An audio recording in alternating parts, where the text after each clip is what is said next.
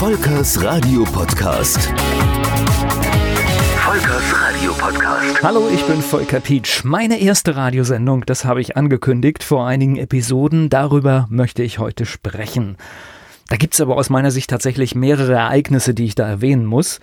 Mit meinem Mischpult, meinen Plattenspielern und damals CD-Playern habe ich die erste Radiosendung auf Musikkassette in meinem Kinderzimmer produziert. Und das Schlimmste ist, ich habe es auch noch verteilt. Und da hoffe ich mal, dass da nicht noch irgendwas unkontrolliert in der Welt unterwegs ist. Aber das war definitiv schon sehr professionell eine richtige Sendung, denn äh, ich hatte ein gutes Mischpult, das gab es obligatorisch zu Weihnachten, das war quasi ein Muss. Und damit habe ich angefangen zu produzieren und zu experimentieren. Irgendwann habe ich dann eine Einrichtung in Wiesbaden entdeckt, den Klinikfunk.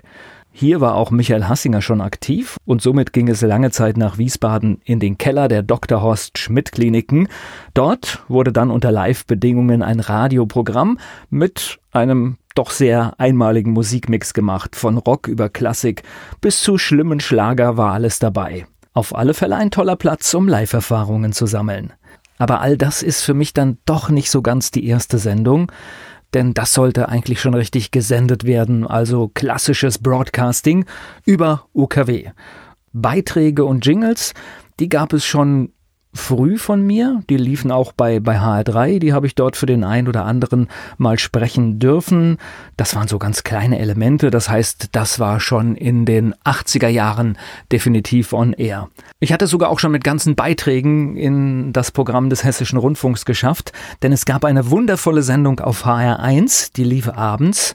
Ich glaube, es war sogar ein Donnerstagabend oder ein Dienstagabend. Ich weiß es gar nicht mehr genau. Radioreaktionen, oft moderiert von Thomas Koschwitz und Manfred Sechs Sauer. Und da habe ich zum Beispiel gemeinsam mit Michael Hassinger mal ein Hörspiel oder sogar zweimal haben wir das, glaube ich, geschafft, ein Hörspiel geschrieben, das dann in dieser Sendung äh, unter Live-Bedingungen realisiert wurde. Und ja, das waren so die ersten Momente, wo Beiträge von mir on air waren. Und diese Sendung, Radioreaktion, das war übrigens ein Hammer. Solche Geschichten fehlen heute eigentlich im Radio, denn ich kann mich dran erinnern, ich habe mich ganz bewusst an diesem Abend, das gab es, glaube ich, alle sechs Wochen oder sowas gefühlt, habe ich mich für ja, die Radioreaktion im Radio entschieden und gegen das Fernsehen, weil es so unterhaltend war. So, nun aber wie ging es richtig mit dem Radio bei mir los? In der zweiten Hälfte der 80er Jahre kam der private Hörfunk nach Deutschland. Rheinland-Pfalz war da ganz weit vorne dabei. Vier Anbieter durften sich eine UKW-Sendekette teilen. Frequenzsplitting vom Allerfeinsten. RPR 1, Pro Radio 4, Radio 85 und der Linksrheinische Rundfunk. Damit damit aber noch nicht genug Chaos war, also RPR hatte irgendwie 17 Stunden am Anfang und äh, die private Rundfunkorganisation durfte so vier Stunden Programm produzieren und dann die kleinen Anbieter Linksrheinischer Rundfunk und Radio 85 hatten jeweils den Rest und das teilte sich auch noch in Tagesprogramm und Nacht auf. Das führte dann auch zu diesem Unsinn, dass äh, ein Anbieter 15 Minuten Sendezeit in der Nacht hatte. Und das war in den 80er Jahren durchaus noch ein Problem, denn da musste jemand im Studio sein und meistens wurden diese Sachen sogar live gemacht. Also vier Anbieter auf der landesweiten Frequenz in Rheinland-Pfalz, aber das Chaos wurde für den Hörer noch verstärkt, indem es noch zusätzlich zu diesen vier Programmen, den vier Landesprogrammen, vier Regionalprogramme gab. Das heißt also, es gab einen ständigen Wechsel aus Studios von Programmen und das war für den Hörer teilweise gar nicht so einfach, dem zu folgen. Die private Rundfunkorganisation, die hatte ihre Tageszeit ab 13 Uhr bis 16 Uhr auf der Welle Radio 4 für vier Anbieter, so war mal der Grundgedanke und sendete von 13 bis 15 Uhr aus Ludwigshafen aus der AKK Sendezentrale und von 15 bis 16 Uhr gab es ein Regionalprogramm aus den Studios in Trier, Koblenz, Ludwigshafen und natürlich auch aus Mainz. In Mainz gehörte diese Stunde von 15 bis 16 Uhr dem Blitztipp Verlag. Der hat das Ganze produziert und es ist ein Irrsinn, wenn ich heute das Budget eines Lokalradios sehe, und das vergleiche mit den damaligen Zeiten, da wurde für eine Stunde im Prinzip ein ähnlicher Aufwand betrieben wie heute für eine ganze Radiostation. Das ist echt unglaublich. Das ist im Nachhinein für mich eigentlich das Unglaublichste an der Geschichte. Der Blitztipp Verlag, der hat einmal in der Woche sein Anzeigenblatt herausgegeben und das Besondere an diesem war, es erschien auf rosafarbenen Papier.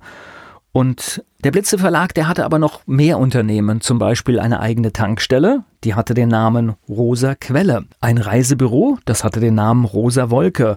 Und so kam es natürlich auch zur Namensgebung des dazugehörigen Radiosenders Rosa Welle. Der ein oder andere aus der Gay-Community war natürlich enttäuscht, als er das Programm gehört hat und gemerkt hat, dass das eigentlich nur urkommerzielles Radio war und mit der Gay-Community eigentlich überhaupt nichts zu tun hat.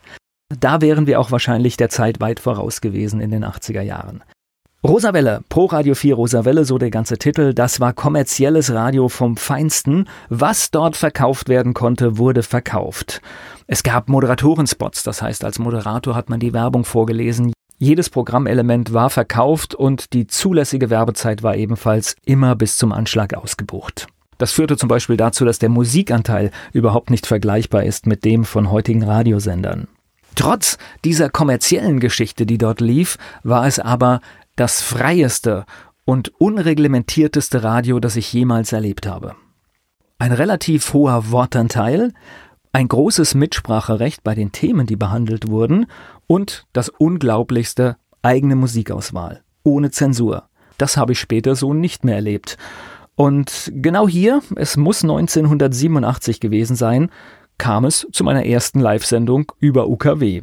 Diese war, soweit ich mich erinnern kann, überhaupt nicht fehlerfrei, sondern da waren einige Patzer drin, aber scheinbar reichte dieser Eindruck, den ich in dieser Sendung gemacht habe, dann doch, dass ich immerhin bis zur Fusion mit RPR1 an Bord der privaten Rundfunkorganisation bleiben konnte, und das war immerhin bis zum Sommer 1991. Und in dieser Zeit ist eine Menge passiert und darüber geht es in den nächsten Episoden dieses Podcasts.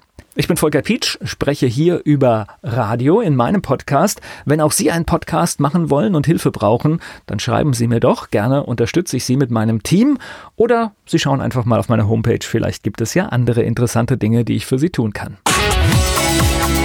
Volkers Radio Podcast. Volkers Radio Podcast.